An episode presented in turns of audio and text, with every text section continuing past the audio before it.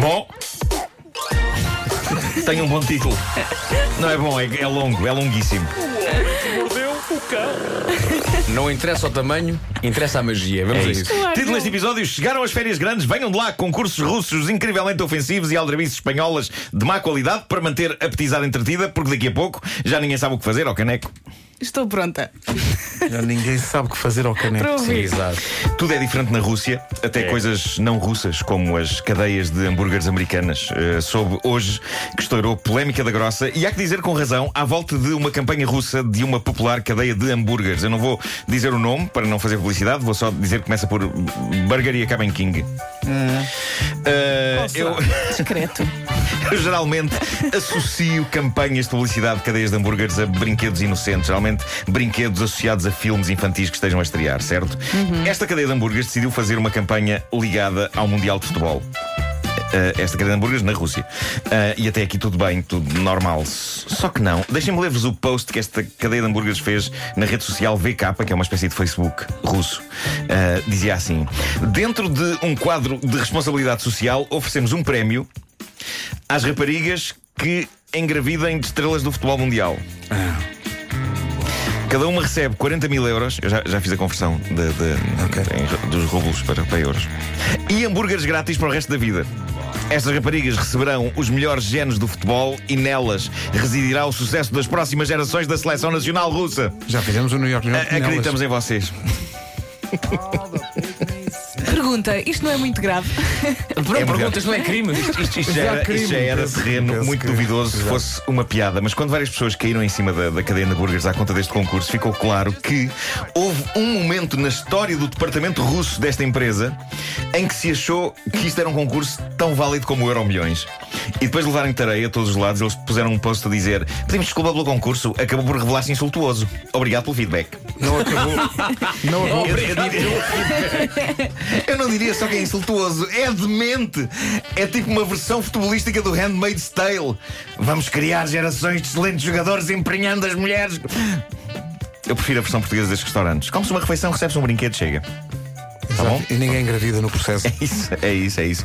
De Espanha chega aquele que talvez seja o pior plano de aldrabice de toda a história dos planos de aldrabice da história da humanidade. Então. Chega a ser genial, tão estúpido, mas, mas como, como é que pensaram que conseguiam se ingrar com esta ideia?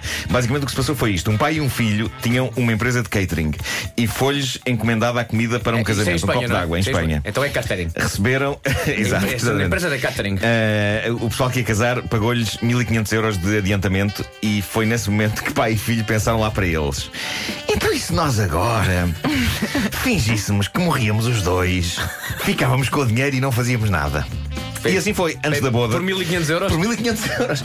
Antes da boda foi comunicado à família, que encomendou o catering para o casamento. eh, olhem, os donos da empresa de catering morreram subitamente, o pai e o filho. Foi uma grande tragédia. Obrigado e bom dia. A questão é que eles fizeram isto e continuaram com as suas vidas. Eh, eh, geralmente estes planos envolvem mudar de país, fazer operações plásticas. Mas, eles também é não. verdade que este tipo de coisa acontece quando os valores roubados são um bocadinho Claro, acima 1500 euros, 1500 muito. euros, não é? Neste caso é capaz de ter sido só um caso de Ei, agora temos de tratar da comida para estas pessoas. Não me apetece nada. Vamos dizer que morremos. Eles ficam com pena e não pedem o dinheiro que já deram. Olha, como é que se diz? Xiga anda burro em espanhol. Não sei. Deve ser mais ou menos assim, só com um ligeiro sotaque. Xiga anda biúria. É isso, perfeito. Ah, a vida continuou e dias depois eles estavam a ser desmascarados e presos. Agora não só têm de devolver os 1500 euros, como ainda vão pagar uma indenização ah, à família. Bom, hoje acaba a escola para muitos miúdos, como por exemplo o meu. E eu fico genuinamente feliz por ele. Não fico nada. Tolhido, tolhido por uma inveja avassaladora. Uh, três meses sem mexer uma palha, meu Deus, que sonho, que sonho. E agora surge um estudo sobre este tema, as férias grandes dos miúdos e nós, os pais. Uh, a conclusão a que o estudo chega, depois de entrevistados 2 mil pais, é que o nosso limite de paciência, até começarmos a desejar que eles tenham aulas outra vez, é. 13 dias. Isso é 13 Eu dias. pensei em 15, A esteve lá partir, perto. a partir dos 13 dias, começamos a enlouquecer devido àquilo a que o estudo chama a pressão para entreter. Opa, eu estou a imaginar a conversa.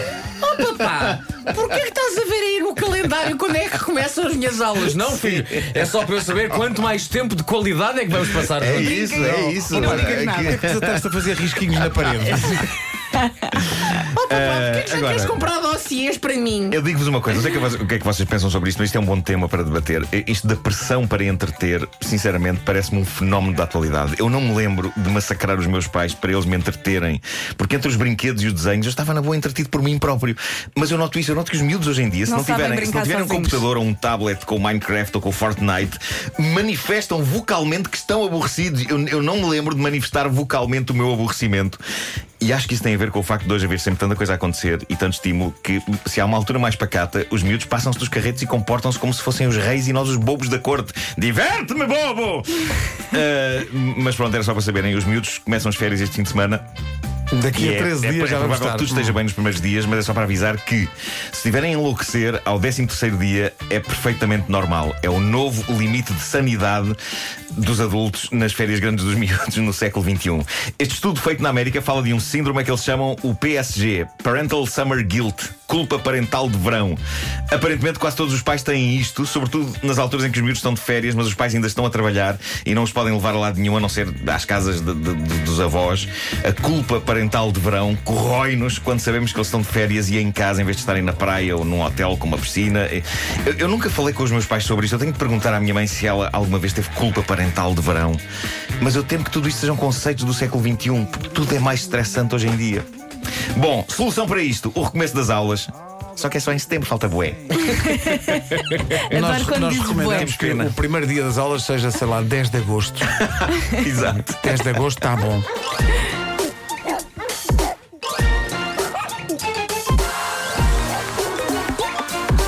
O homem que mordeu o cão. 13 dias.